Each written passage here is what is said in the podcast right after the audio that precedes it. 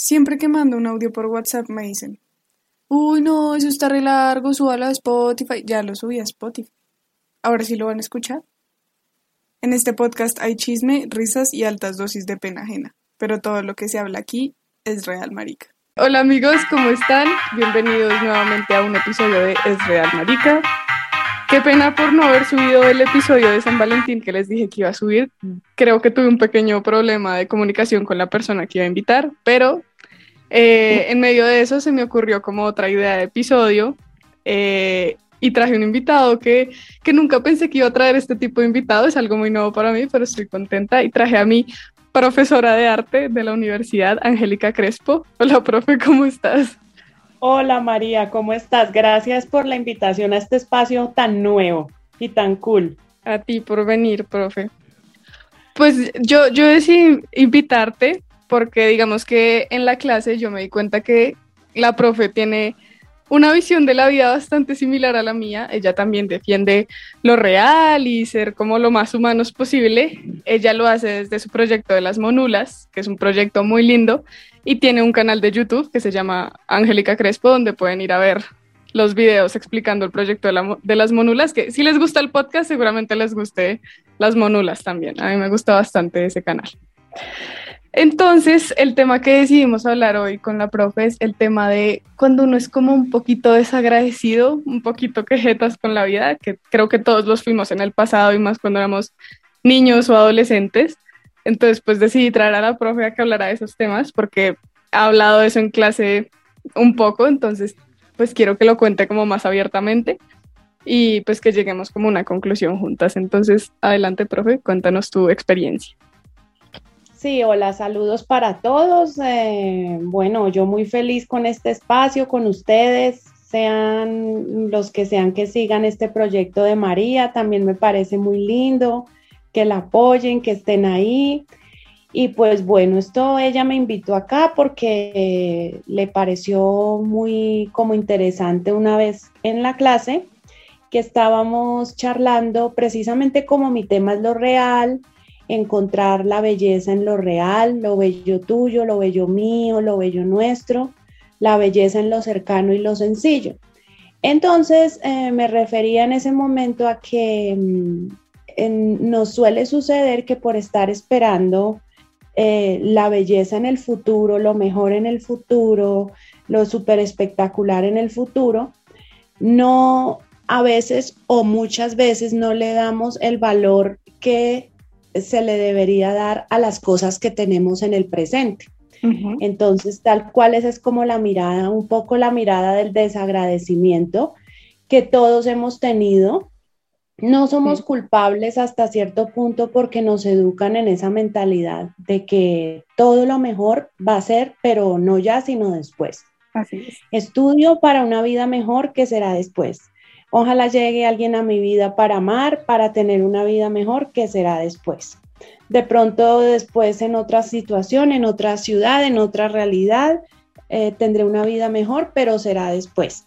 Entonces siempre es como un desconocimiento de lo real y eso nos lleva a ser muy desagradecidos con lo que nos rodea, las bellezas que tenemos, las monulas que tenemos en el presente.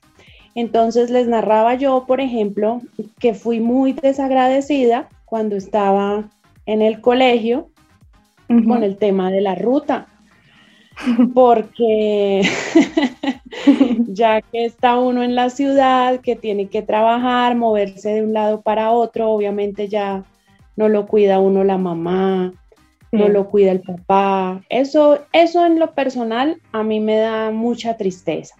Saber que hubo tantos días de la vida en que eh, mi papá se preocupaba por porque yo estuviera segura, se esforzaban por pagarme una ruta eh, y yo empecé a verlo, pues, mm, pues creo que tampoco muy culpable, eh, tiende a ser mucho de los adolescentes que ah, me está molestando mi papá, quiero ser libre, déjenme mi independencia, mi libertad, entonces yo misma pedí que yo ya estaba muy grande y necesitaba que no me pagaran más la ruta, que quería, que quería, ni siquiera en ese tiempo era eh, irme en Transmilenio, sino tal cual, coger bus, o buseta.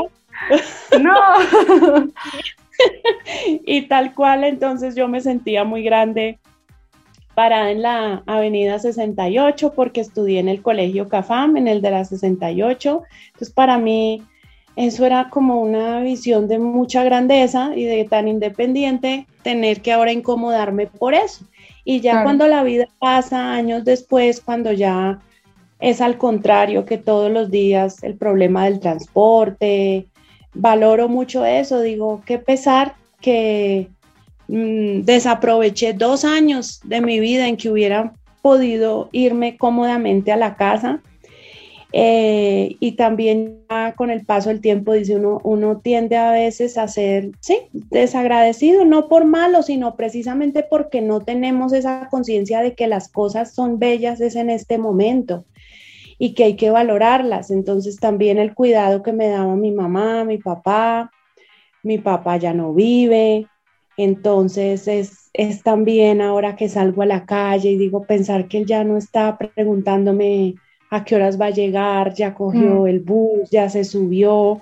Entonces es una sensación bien, bien, bien profunda mm, y hasta cierto punto muy triste, pero entonces precisamente eso es lo que a mí me interesa, compartir con mis alumnos, compartir con chicos como ustedes que nos están oyendo, que es muy normal a esa edad creer que la vida ay, nunca va a cambiar, esto nunca va a pasar, este estado de dar, dar, explicación de todo, informe de todo.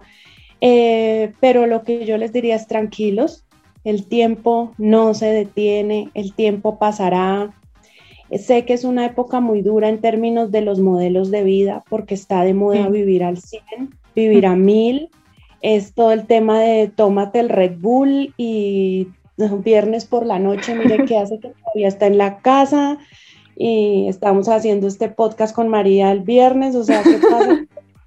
Bailando, está haciendo podcast y mire que la gente se hace rápido famosa y rápido se vuelven millonarios y rápido, entonces eso nos crea una falsa idea de que porque a mí rápido no me está pasando lo que le pasa a la gente que yo veo en los medios, a los artistas, porque a mí no me llegan los millones rápido, la fama rápido, la libertad rápido.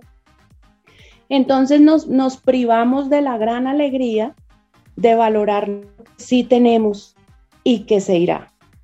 Porque esa casa se irá. Los muebles tal cual están se irán. Eh, se irán nuestra ropa, y lo más triste es que se irán nuestros seres queridos.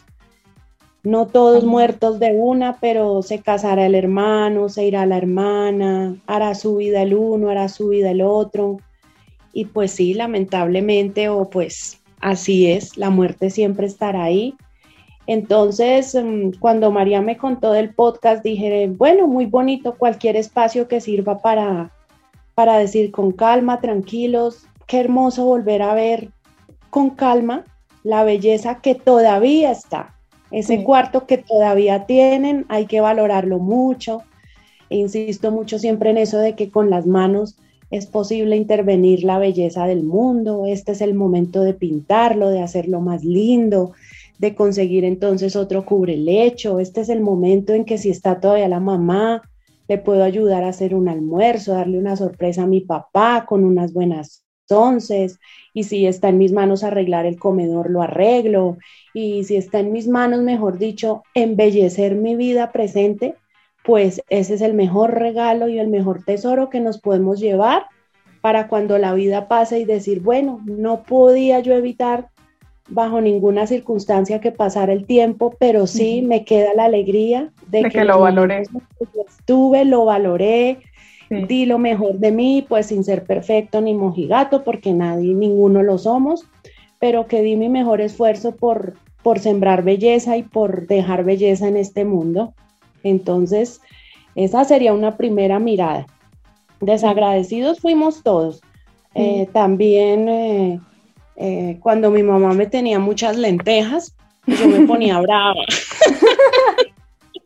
Otra vez lentejas. Porque como que otra vez aquí en esta casa no hacen más. A ver, ahora que vivo sola, que te llego a fin de mes y tengo que estirar el sueldo, que hay que eh, cuidar el mercado, pues ahora sí digo, qué bendición que esta semana tengo lentejas. qué bueno que hay lentejas para repetir.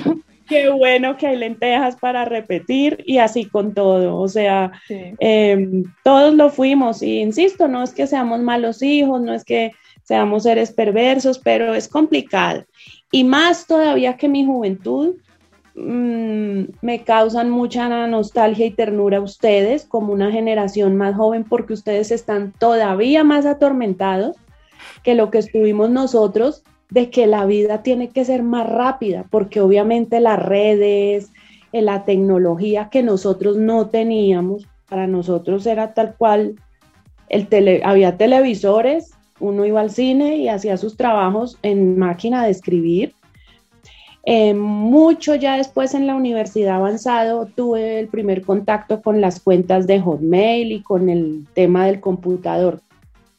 Pero nuestra infancia, nuestra juventud, nuestros 20, digamos, no estuvieron tan marcados por eso que ustedes sí tienen, que es viviendo todo el día en el Facebook, que el uno está rumbo al aeropuerto, que el otro mire cómo viaja, me está posteando desde las islas, no sé qué, el otro me está mostrando que estrena el carro, el otro que está de rumba en no sé qué. Entonces, es mucho más difícil eh, que me dejen echar raíces. O sea, son, son como unas planticas a las que les están moviendo constantemente el piso con, con una idea de que hay que moverse rápido porque la vida debe ser rápida. Entonces, una presión.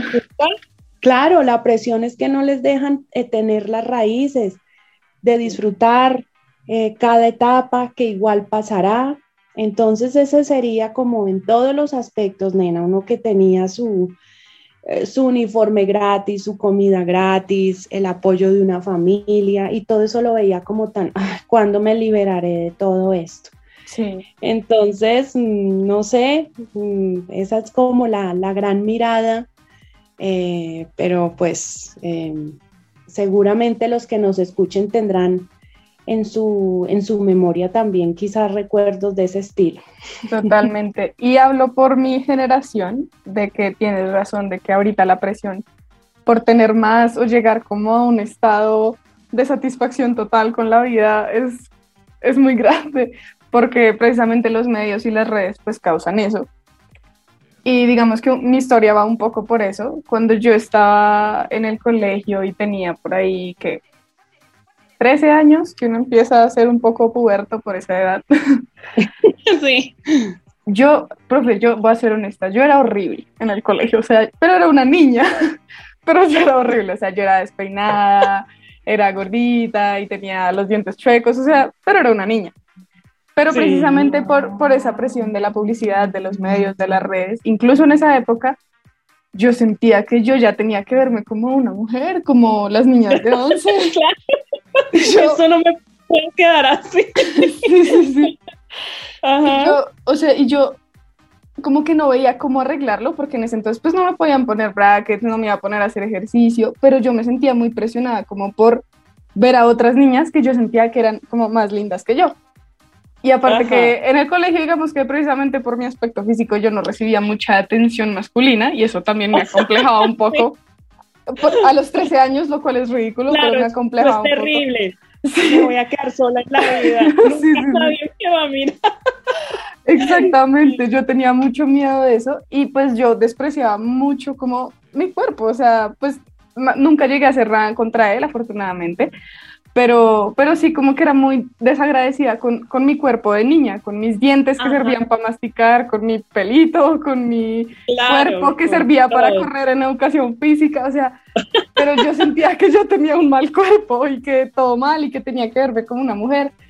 Y fui creciendo incluso, y pues sí, llegaron los brackets, llegó la plancha para el pelo, llegó, sí, llegaron muchas cosas como a eso de los 16, 17. Y yo seguía sin levantar en el colegio. ¿Por qué? No sé. Terrible.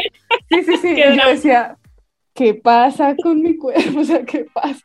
Y yo vivía muy atormentada por eso, porque ya, ya en once la cosa era diferente, porque las niñas ya tenían como sus novios, sus parejas y no sé qué, y pues yo, yo sentía que yo me estaba quedando atrás. a mí me pasó un poco como tú. Yo sin, sin dármelas de nada, pues de la que espectacular, pero yo siento que con el tiempo muchas cosas de, mi cuerpo se mejoraron, pero también tuve esa experiencia de la adolescencia de patito feo que es muy, muy común. sí. Muy común. Y recuerdo ese drama porque, porque al contrario hay muchas chicas que sí viven esa, esa adolescencia plena de, wow, qué pelo, el pelazo, qué cuerpo. Bastante. Entonces, claro, es, es fuerte para uno y sobre todo por el tema de los chicos y todo que no te van a mirar y eso. Pero bueno, ¿cómo saliste de ahí? Pues digamos que, o sea, lastimosamente las mujeres siempre tuvimos esa presión. Yo no sé si a los hombres les pasará igual, pero las mujeres teníamos una, y yo, al menos yo en el colegio sentía una presión gigante por tener atención masculina, cosa que pues es medio preocupante porque eso no debería ser así, pero... No te preocupes, eso fue para todos. Pero creo que todos pasamos por eso. Y, y, yo seguía siendo un poco desagradecida, aunque yo sabía que me veía mejor, yo decía como, no, es que yo tengo que ser más flaca. Sí, o sea, yo es que tengo que ser más flaca, o es que, no sé, me tengo que hacer un diseño de sonrisa, y nunca hice nada de esas cosas, pero lo pensaba. Y, y, pues me atormentó mucho como nunca haber tenido como una relación como tal en el colegio, porque pues sí, yo me sentía como que no, no pude, o sea, como no di la talla. Ya después me gradué y muchas percepciones cambiaron, como yo, yo, sí soy bonita. claro, que, el colegio es como otro mundo y pues también me di cuenta que es que no es necesario tener la atención de todos los hombres tampoco, o sea, como que uno crece y se da cuenta de esas cosas. Pero insisto que hasta qué punto no son culpables las, los adolescentes, no, no es lo que se ve que ya no son los modelos de la chica con más likes, no sé si tú ya empezaste a ver en tu generación quizás ya eso, sí. de los más likes, los más, y ahora sí que pues está en su punto máximo de los seguidores, el tema de esto, entonces eso debe vulnerar muchísimo lo que hablamos, muchísimo más ahora el tema del cuerpo desde porque a mí no me siguen. Y entonces volvemos al tema del desagradecimiento con cosas tan bellas que ni siquiera son miradas. Claro, sí. Y entonces yo, yo miro hacia atrás y yo lo veo con una mirada mucho más madura. O sea, claramente nunca me culpé porque siento que todas vivimos eso en algún punto. Claro. Pero digamos que yo lo agradezco, ¿sabes? Como que yo agradezco haber sido la feita del colegio. O sea, pues no la feita, pero no haber tenido como atención porque era una niña, ¿sabes? Y yo creo que... Te libraste de muchos problemas. Muchos problemas. Yo pues sí conocí muchas niñas que en su adolescencia tuvieron parejas en el colegio y eran parejas muy poco convenientes y muy dañinas porque no esa edad no se conoce y no sabe qué es lo que quiere en una relación. Claro, y lo, lo que dices en ese afán por parecer grande y por yo ya soy mujer, entonces se, se exponen a experiencias eh, muy extremas para la edad que tienen y que ya llegarán, ya llegarán a la vida cuando la psiquis y el cuerpo y la vida misma estén un poco más listas y más evolucionadas. Exactamente. Entonces, digamos que yo, yo veo mis fotos de chiquita y yo decía, yo más boba que me quejaba y yo la estaba pasando mejor que todo el mundo porque no tenía como un man que me estuviera atormentando la vida, una relación abusiva, una... o sea, no estaba llorando por nadie, o sea, tuve mi preadolescencia y mi adolescencia bien, plenas, y no sufrí por nadie. Plenas, muy seguramente con el cariño de tu familia y cuidado de gente que te quería. Entonces, bueno, pero que te estés dando cuenta y que estés mm, al frente de un podcast reflexionando esto, porque igual estás, estás muy joven, eres todavía una niña. Sí, todavía. Entonces, hermoso una conciencia así, eh, tomándola ya, desde ya, porque también vas a abrir caminos muy, muy bellos desde ahora, valorando cosas y seguro que los que nos oyen también. Exactamente, y pues ese es como el propósito del podcast, como por medio de la reflexión de uno o dos invitados más la mía, como ayudar a más gente que seguramente, si ustedes fueron como la patita, la patito feo del colegio, seguramente estén reflexionando con esto, y si no lo fueron y fueron la adolescente que llegó una relación y de pronto no fue más conveniente, pues la idea tampoco es como echarles el agua sucia a ustedes, ¿no? Como que ustedes también hicieron lo que creían que estaba bien en ese entonces y, y también como que disfrutaron su adolescencia como pudieron y tampoco tiene nada de malo. Pero creo que en mi caso yo, yo siento que fui desagradecida con, con esa ventaja que yo tenía a mi favor, que era no estar como, como metida en esas situaciones poco convenientes o haber crecido y visto cosas eh, como antes de tiempo, lo que tú decías, como en meterme en situaciones así súper eh, como turbias o súper, no para mi edad. Afortunadamente eso no me pasó y creo que no lo agradecía en el momento y ahora soy consciente y digo como, menos mal, siento como alivio. de que, qué bueno, porque esas son las reflexiones que uno escucha hablar así ya esa gente mayor, a los padres de uno, a la abuelita, a las tías, que uno dice, pues sí, tan lindas esas palabras, pero pues ya que ya la vida se les fue, em, pues sí, tienen salud y todo, pero el tiempo de, de, máxima de máxima belleza en términos de aprovechar la juventud, las energías, pues ya se fue. Entonces, eso es lo que valoro tanto de estarte escuchando con tanta eh, seriedad indagando ese tema y, y, si nos están escuchando, pues qué bueno que sea un podcast de, de, chicos jóvenes, que en la mayoría sean chicos jóvenes los que se conectan, porque es que esa es la edad en que uno tiene que tener en cuenta eso. ya cuando dicen es 20 años no voy a tener sino una vez eh, para mm, desplegar mis talentos, para prepararme, para para sembrar lo mejor que ha dejado mi familia en mí. Para conocerme. Eh, para conocerme, para valorar estos seres que tarde o temprano se irán, se irán y ya quedaré yo eh, sola o solo en el camino de la vida y ahí sí. Entonces, me parece maravilloso esa reflexión porque es ahora, hay que agradecer las cosas, es ahora y, y comprender que esa belleza está es esa noción de belleza y mis monulas y mis texturas y mis cosas, pues ya las tengo, ya de cuántas maneras la vida sí está siendo bella en este mismo momento, aquí y ahora, cuántas cosas hermosas sí tengo en mi salud, en mi cuerpo, en mi familia, en todas partes hay cosas que faltan, lujos que uno quisiera darse y no puede. Obviamente todos quisiéramos ir a Hawái cada fin de semana, pero no se puede.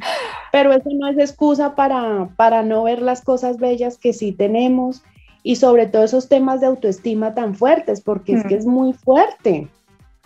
insisto, la presión que tienen de que es que eh, las chicas estas ya se operaron y les pusieron likes, esta no sé qué y les ganó más likes, esta se hizo y ta, ta, ta, o sea, eh, el modelo que, nos dan estas figuras es gente que está permanentemente insatisfecha.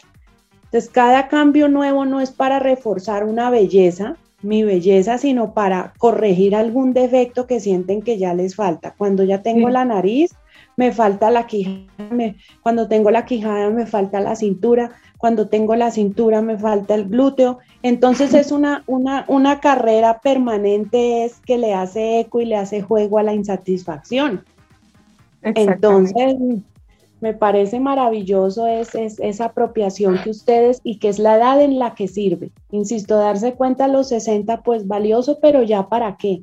Es ahora cuando dicen, en vez de estar pendiente de tanta frivolidad, voy a estudiar, Em, voy a estar muy satisfecho con darme cuenta de que lo mío son las matemáticas o la química o cuáles son mis talentos y los voy a desarrollar. Si tengo el don de la música, que crezca en mí, de la pintura, que crezca el, don de la empresa, que crezca y mientras tanto crecer en afecto hacia mi propio cuerpo, comer bien, pues de lejos y obvio sí el tema de los vicios también, ¿no? Mm. O sea, un tema fuerte ahí, porque no por, por un moralismo extremo porque no vaya a llegar la época en que brinden ustedes con sus copas, sino también, o sea, es el tiempo de, preservar la salud, de, distraerme sanamente, o sea, de que la vida sea bella. Porque quieras o no, también llega la, época de la, de la debilidad, de las enfermedades, el cuerpo también se agota.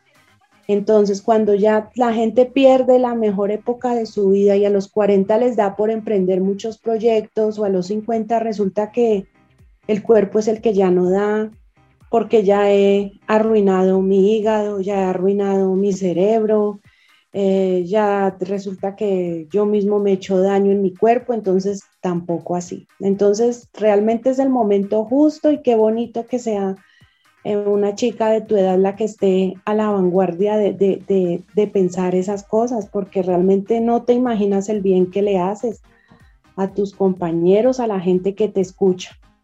¿Mm? Pues Entonces, sí, esa siempre ha sido la intención. Maravilloso, maravilloso.